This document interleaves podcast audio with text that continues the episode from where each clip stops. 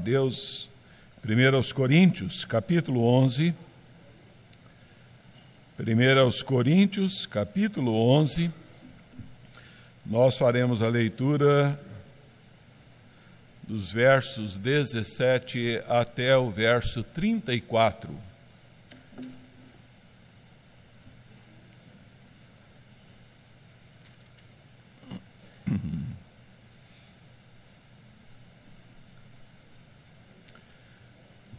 Primeiro aos Coríntios 11, de 17 a 34. Convido a igreja que façamos a leitura dessa porção da Escritura juntos. Nisto, porém, que vos prescrevo, não vos louvo, porquanto vos ajuntais não para melhor, e sim para pior porque antes de tudo estou informado a haver divisões entre vós quando vos reunis na igreja. E eu, em parte, o creio, porque até mesmo importa que haja partidos entre vós, para que também os aprovados se tornem conhecidos em vosso meio.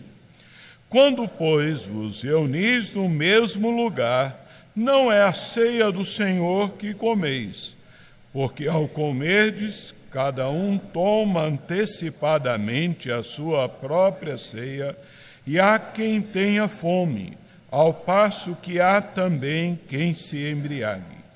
Não tendes, porventura, casas onde comer e beber, ou menosprezais a igreja de Deus e envergonhais os que nada têm? Que vos direi? Louvar-vos-ei?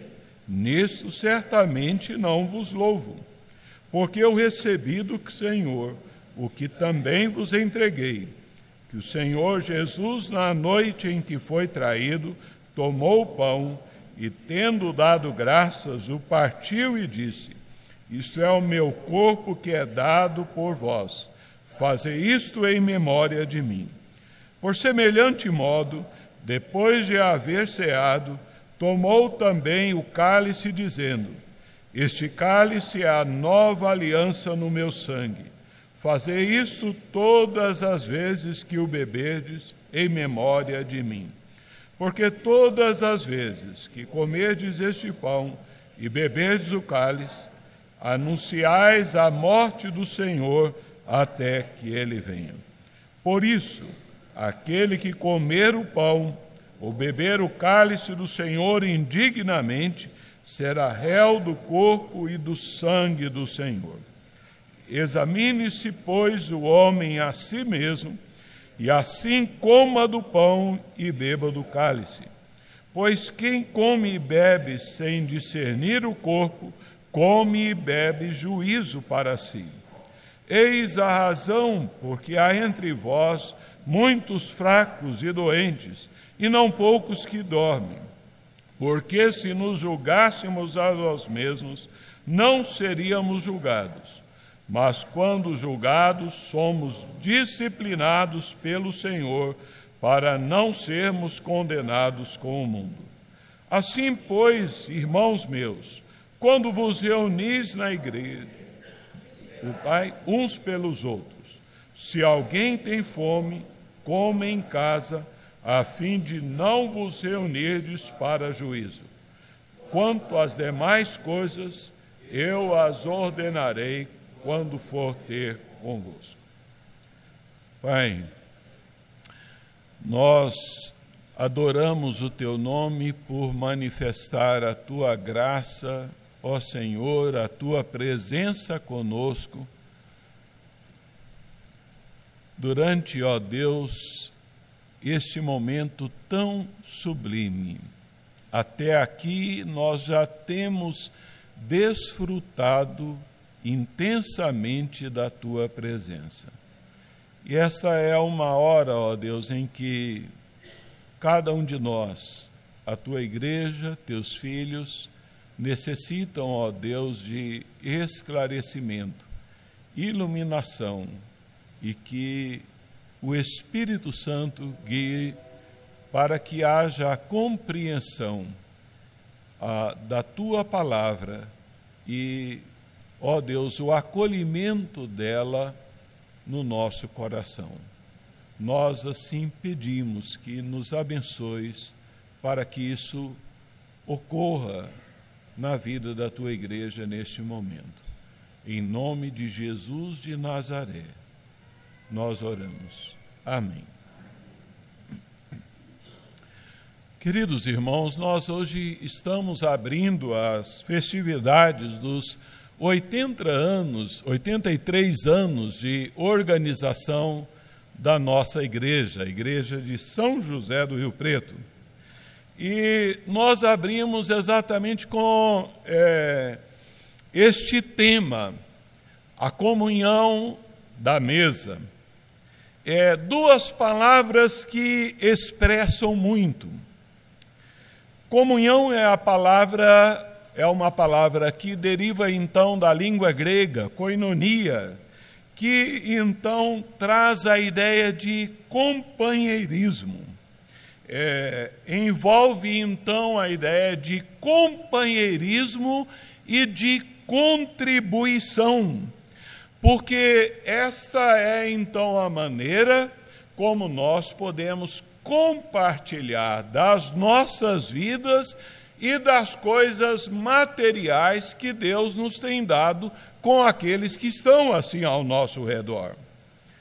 A A.W. Tozer, ele define comunhão dizendo o seguinte: é um compartilhamento íntimo e amoroso de certas bênçãos espirituais por pessoas que estão na mesma condição diante da bênção que compartilham.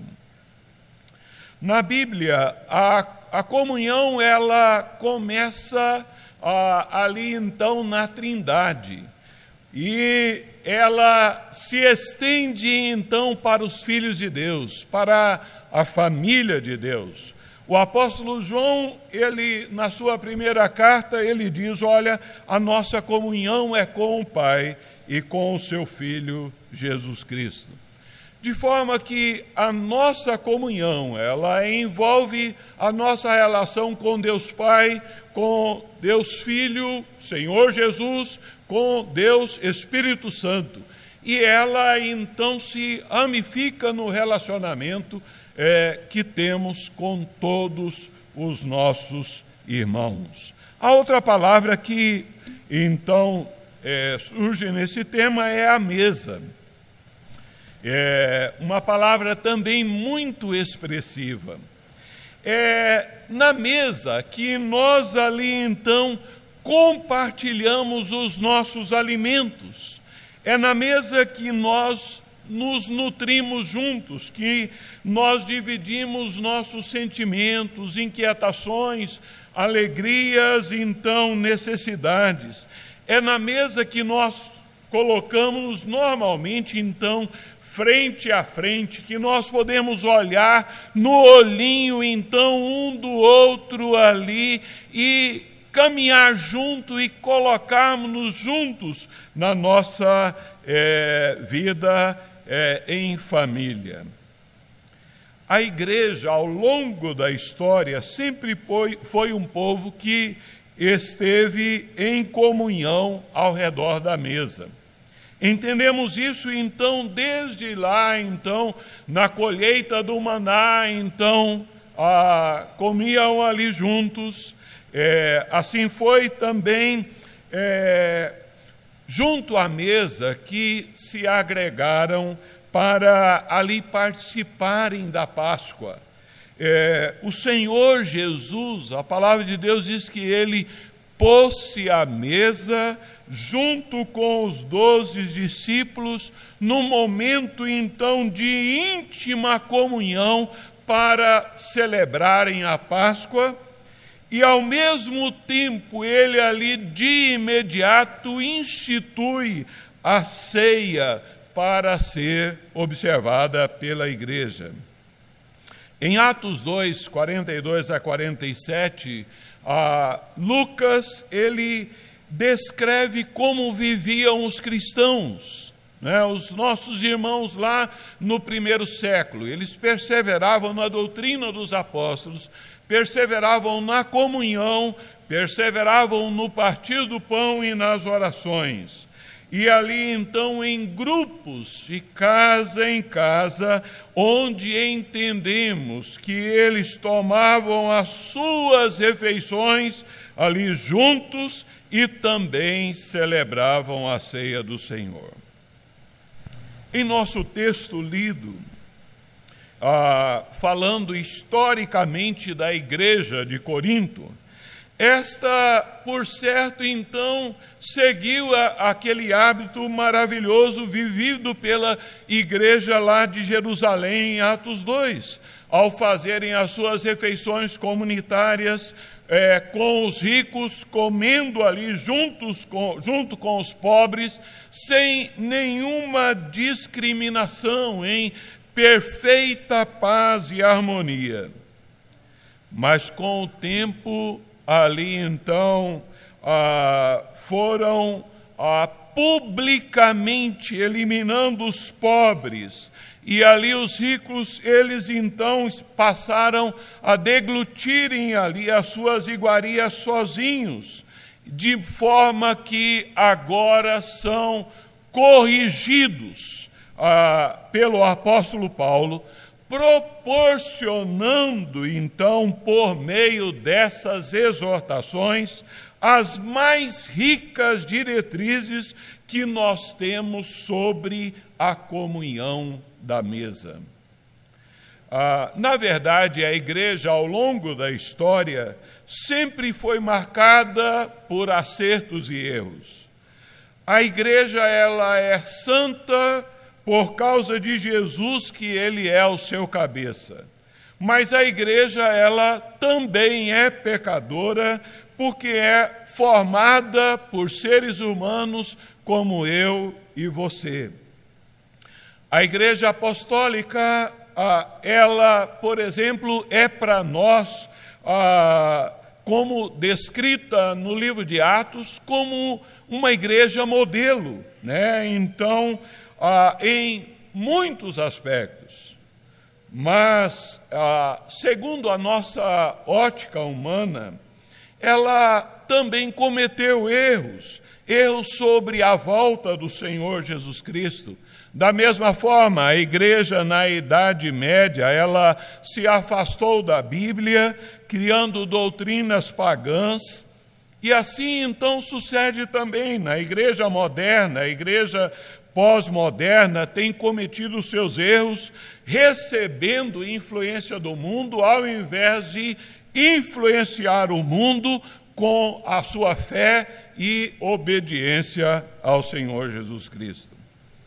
A despeito de tudo isso, é, nós temos muito que aprender aplicando em nossas vidas e no contexto da nossa igreja local, da nossa igreja de São José do Rio Preto, os princípios e práticas ensinados é, àquela comunidade, então, de Corinto, através da pena do apóstolo Paulo.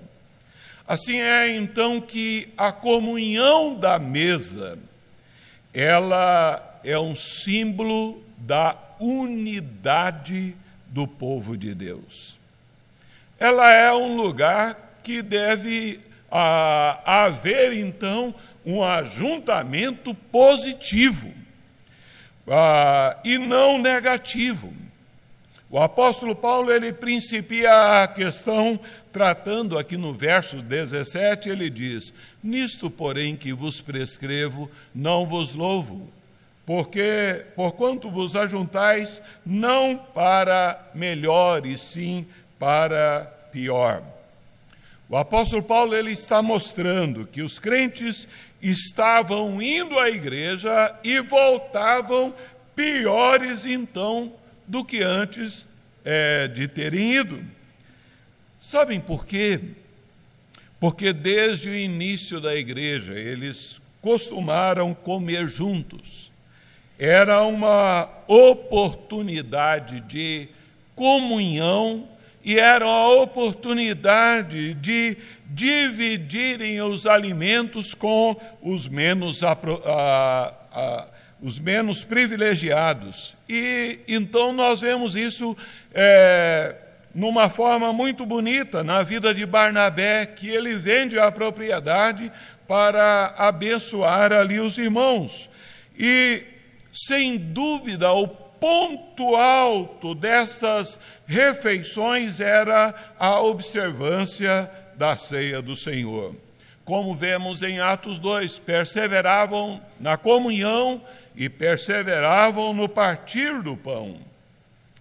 No dia de celebrar a ceia do Senhor, que acontecia uma vez por semana, servia-se a refeição, uma refeição completa.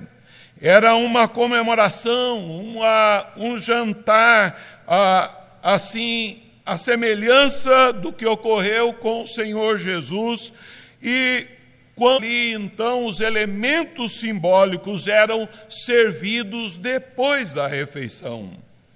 Assim, os crentes eles faziam a junta panelas, é, de modo que cada um levava o seu quitute é, diante das suas possibilidades. E como vemos em Atos 4, 42, diz: olha, da multidão dos que creram. Era um o coração e a alma. Ninguém considerava exclusivamente sua nenhuma das coisas que possuía. Tudo, porém, lhes era comum e nenhum necessitado havia entre eles. Os cristãos primitivos, eles ah, descreveram, é, descreveram e identificaram essas refeições como então o ágape, a festa do amor, uma vez que por ela eles podiam demonstrar amor fraternal aos irmãos e então ah, ali é, estarem confraternizando. De modo que é, nós vemos que, ah, sendo este um tempo de comunhão, e era um tempo também de expressão de um grande gesto de amor. De maneira que ah, eles então é, participavam daquele jantar e ali de imediato, então, ah, participavam todos juntos do pão e do vinho. A refeição do amor fazia parte da vida da igreja, mas ela então acabou tomando distorções e abusos na igreja de Corinto, de maneira que Paulo diz: Olha, vocês se reúnem agora para pior e não para melhor. Os ricos passaram a então se banquetear a, na mesma casa, em, ambiente, em um ambiente separado ali, trazendo suas finas iguarias, comidas caras, vinho da melhor qualidade, comiam do bom e do melhor, mas ali em outro canto, ah, reunidos no mesmo lugar, como diz o apóstolo Paulo, ah, havia então outro grupo de crentes pobres que ali disputavam as sobras. É, e essas manifestações de egoísmo, de desigualdade, elas ah, não apenas ficavam ali nítidas, é, não apenas pelo fato de que eles não colocavam mais a, a, as comidas numa única e, mesmo, e a mesma mesa, mas também que existiam entre eles aqueles que ah, corriam primeiro e começavam a comer antes dos outros. Não esperavam, especialmente a chegada dos pobres e escravos que eram retidos em suas ocupações até mais tarde. Depois, então, dessa atitude odiosa de preconceito, o mais agravante em tudo isso era que logo depois da refeição, de imediato, aí todos juntos, ricos empanturrados e alguns até meio que embriagados, então ah, se ajuntavam aos pobres, barriga vazia, famintos, para celebrarem ali a ceia do Senhor. A atitude deles era incompatível com a unidade da igreja. Leão Mores, ele comentando essa questão, ele diz: em vez da comunhão ser um ato eminentemente edificante, estava sendo um ato dilacerante. Longe de haver harmonia e unidade, Paulo estava convicto de que havia divisões no meio da igreja. Eles não estavam atentos como a igreja de Jerusalém, em que havia um só coração, uma só alma e muito menos uma só alimentação. Havia ajuntamento, mas não havia comunhão nós devemos entender que tudo girava em torno deles mesmos, a, a pontos de, a, deles irem para a igreja, mas não adoravam a Deus, não serviam ao próximo, eles cultuavam ao seu ventre, eles cultuavam a si mesmo, eles estavam atrás de satisfação do seu eu. A ideia original, então, da celebração, da participação desse banquete, dessa refeição, era compartilhar e era socorrer. Mas isso havia acabado na igreja de Corinto. O desprezo, então, dos ricos não afetava apenas o estômago ali, então, dos irmãos menos privilegiados, mas afetava muito mais a dignidade, então, e a unidade da igreja.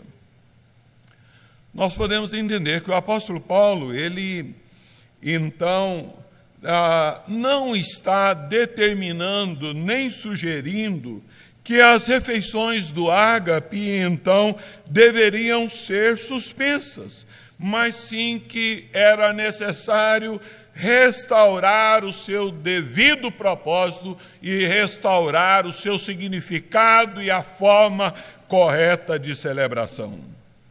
Essa situação da igreja de Corinto conseguiu arruinar então o hábito de amor da igreja primitiva que talvez poderíamos estar praticando até hoje.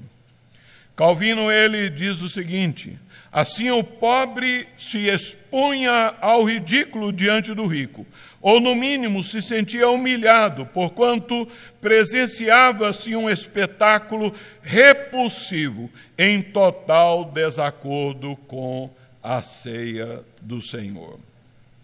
Os crentes de Corinto, na verdade, eles tinham um ritual de culto, mas não tinham a essência do culto eram soberbos e desprezavam os irmãos, tornando o ritual desprovido de qualquer valor.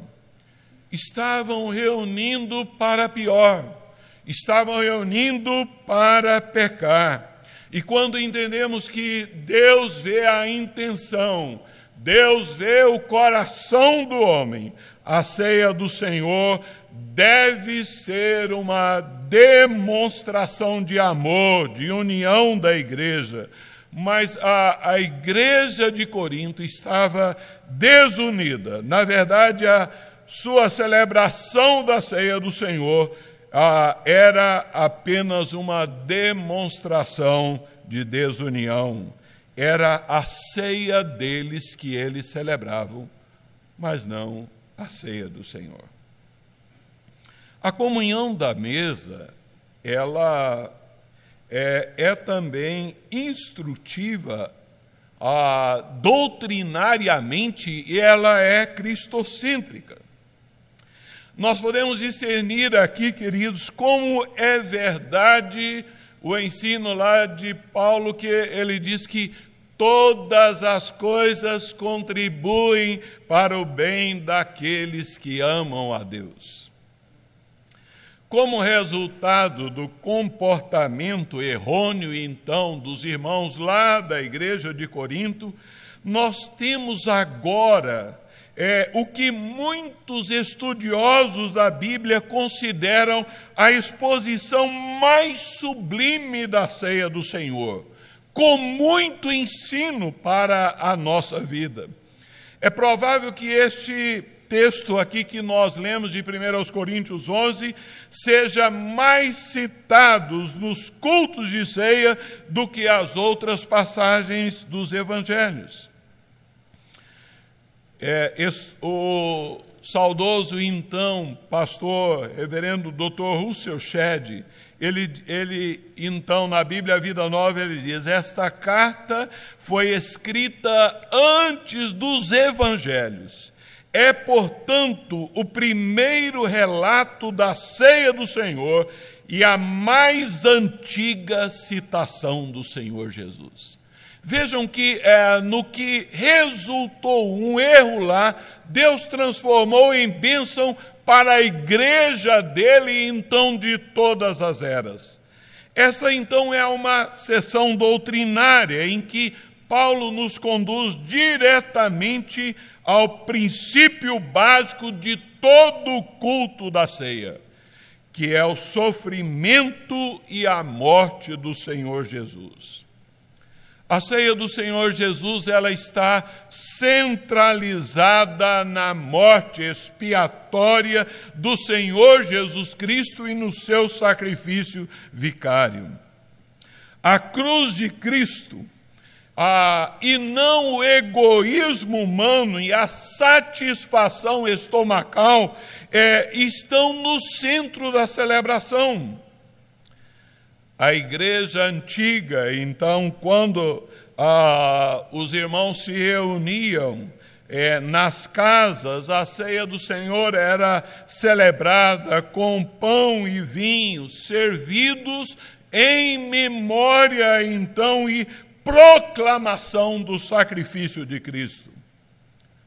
Não resta a menor dúvida de que a ceia do Senhor, ela fala, acima de tudo, da morte sacrificial, sacrificial de Jesus Cristo. O pão, ele simboliza o corpo partido.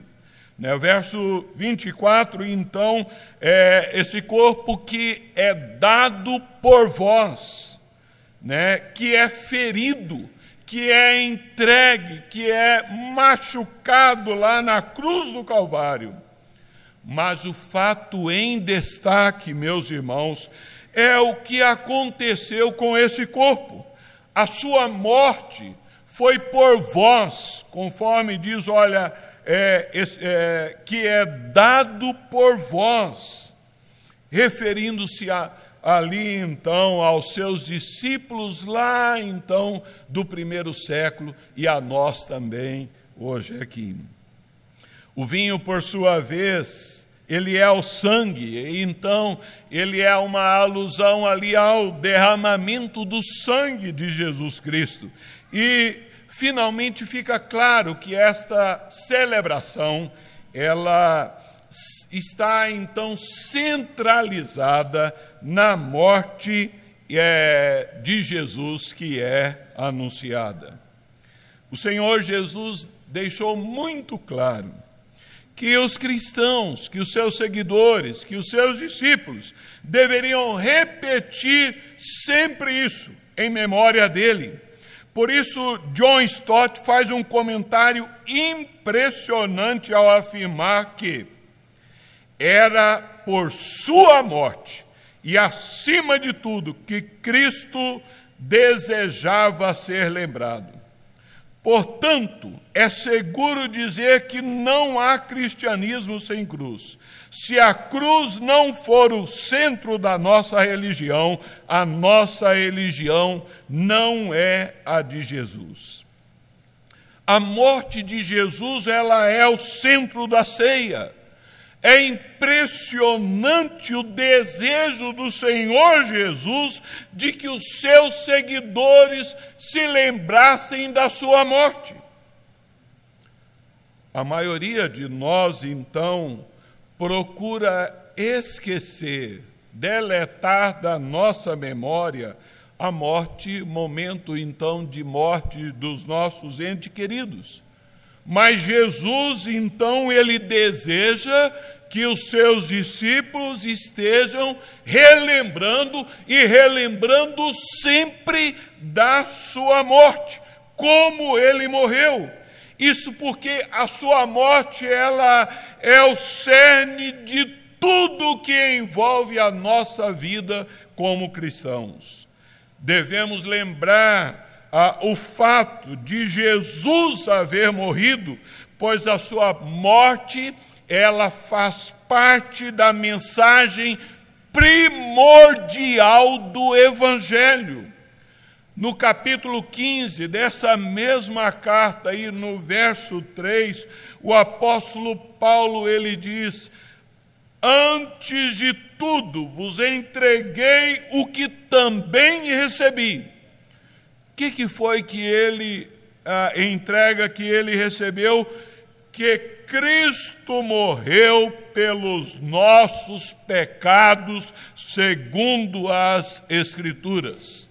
Paulo ele sumariza aqui o Evangelho. Não é a vida do Senhor Jesus, nem os seus milagres, nem os seus ensinos tão preciosos, às vezes muito exaltados, tristemente, pelos que acolhem a doutrina espírita, mas que não obedecem ao ensino do Senhor Jesus, ah, nós vemos que são ah, é então através da morte de Jesus, sacrificial e substitutiva e substitutiva que os pecadores são salvos da condenação eterna. Portanto, devemos lembrar do motivo, da razão de ter Cristo morrido. Cristo morreu por causa dos nossos pecados cantamos essa verdade agora há pouco. Louvamos-te, ó Deus, pelo dom de Jesus, que por nós pecadores morreu sobre a cruz. Jesus então se fez aquilo que foi predito, e é ali então ah, pelo ah, João Batista Eis o Cordeiro de Deus que tira o pecado do mundo. Ele foi o nosso substituto, conforme profetizou Isaías 53.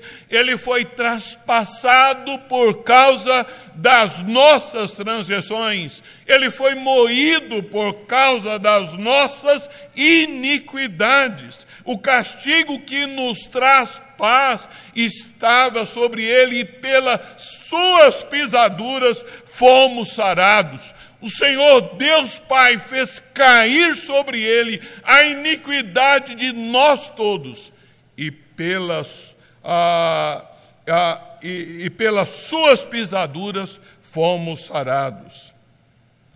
Sim, então, Jesus morreu por causa das nossas transgressões. O apóstolo Pedro diz: Olha, carregando ele mesmo em seu corpo sobre o madeiro os nossos pecados, para que nós, mortos aos pecados, vivamos para a justiça, por suas chagas fostes sarados. Mas, é, além de lembrarmos o motivo por que então Jesus morreu, a, a comunhão da mesa, ela focaliza como também ele morreu. Ah, é, ele vem, a, a, a, a ceia nos lembra então da entrega voluntária e mansa do Senhor Jesus. O exército então veio com os sacerdotes ali então para prenderem ao Senhor Jesus e ali então, na docilidade, na mansidão do Senhor Jesus, ele permite que então Judas ali então lhe confira um beijo na face. Diante da mansidão do Senhor Jesus, Jesus é o bom pastor que deu a sua vida pelas ovelhas.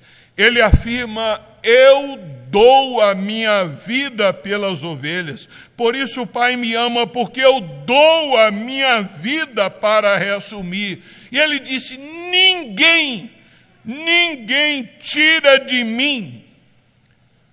Pelo contrário, eu espontaneamente a dou. Tenho autoridade para entregar e para reavê-la. Esse mandato eu recebi do meu Pai. Na comunhão da mesa, nós lembramos então a sua morte. Warren Wiersbe afirma a expressão é, então que em memória de mim, aqui referida, não é apenas uma lembrança dos fatos históricos, é também uma participação nas realidades espirituais. E ele acrescenta dizendo o seguinte: quando celebramos a ceia do Senhor, não caminhamos ao redor de um monumento para o admirarmos à distância. Temos comunhão com o Salvador vivo, do qual nos aproximamos dele pela fé. Calvino ele diz o seguinte: a ceia é um espelho a nos refletir o Cristo crucificado, de modo que uma pessoa não pode receber a ceia e desfrutar dos seus benefícios a menos que abrace o Cristo crucificado. É, a ceia ela é uma proclamação silenciosa e dramática daquilo que ocorreu na cruz do Calvário, chamando o pecador a arrepender-se e a voltar para o Senhor Deus, crendo em Cristo Jesus. O erro, então, a cometido pelos coríntios consistia em que o seu culto concentrava nas pessoas e não em Cristo Jesus. Concentrava ali nelas mesmas.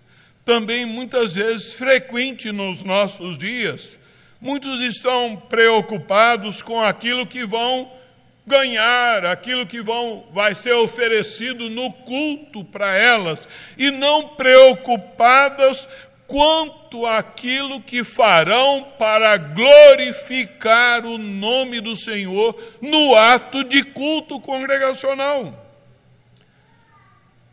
Quanto mais nós concentramos nossos pensamentos em Cristo no culto da ceia, mais fácil será cumprir o mandamento de amar ao próximo. É só e unicamente por meio do derramamento do sangue de Jesus, o Cordeiro Pascal, que judeus, gregos, ricos, pobres, homens e mulheres podem experimentar a gloriosa liberdade do perdão dos seus pecados, a restauração do seu relacionamento pessoal com Deus.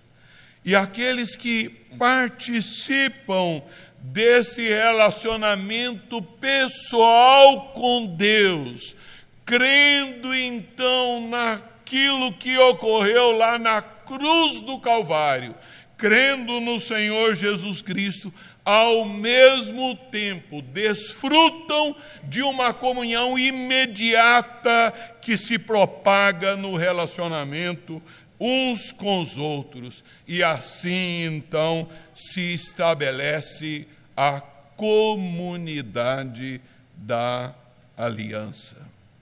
Paulo ele leva aos coríntios e nos leva também à raiz da nossa fé, ao centro da nossa fé, que é então a morte expiatória e substitutiva, o sacrifício do nosso Salvador, altruísta, amoroso e redentor.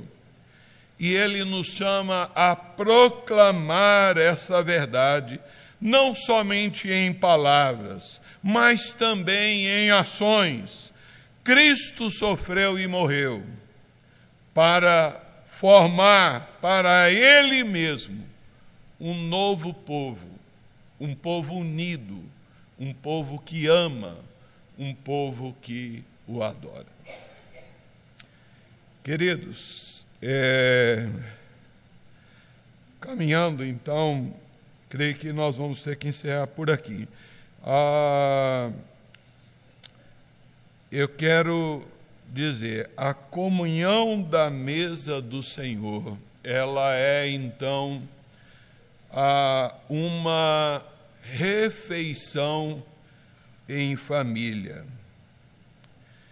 E o Senhor da família, ele deseja que os seus filhos amem uns aos outros. Ele deseja isso. É impossível um cristão verdadeiro aproximar-se do Senhor, aproximar-se da mesa do Senhor e manter-se separado em inimizade com irmãos e irmãs em Cristo. Rei Stedman, ele escreveu: Viver com os santos no céu, ó oh, que glória! Mas viver com os santos na terra, aí é outra história, né?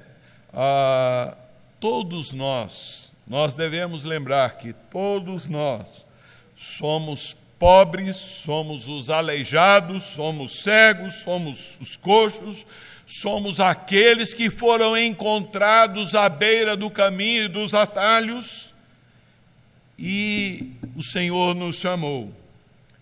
As distinções seculares, mundanas, não têm lugar na comunhão da mesa, na mesa do Senhor. Não existe favoritismo com Deus. Todos nós somos incluídos apesar da nossa indignidade. De modo que, ah, se você tem ah, ali então o corpo de Cristo, a comunidade da aliança, a igreja, seus irmãos e irmãs, em mente quando você, meu irmão e minha irmã, celebra a ceia do Senhor. Ah, assim é, você estará vivendo em amor, é, em relação com os irmãos, na participação da ceia do Senhor. Mas quando, se nós desconsideramos os nossos irmãos, a, a participação, a expressão de participação nossa na ceia é uma mentira. Ela não é, então, a ceia do Senhor. Finalizando, nós podemos dizer que aqueles que se autoexaminam, ah, que em arrependimento se aproximam confiados na graça de Deus, é, desejosos por andar em retidão e integridade do, diante do Senhor. O foco, então, é, da celebração, ah, estará conforme nos é direcionado pelo apóstolo Paulo, a cruz de Cristo e ao, ao amor a, no corpo de Cristo, que é a sua igreja. Deus assim nos abençoe, irmãos. Amém. É, nós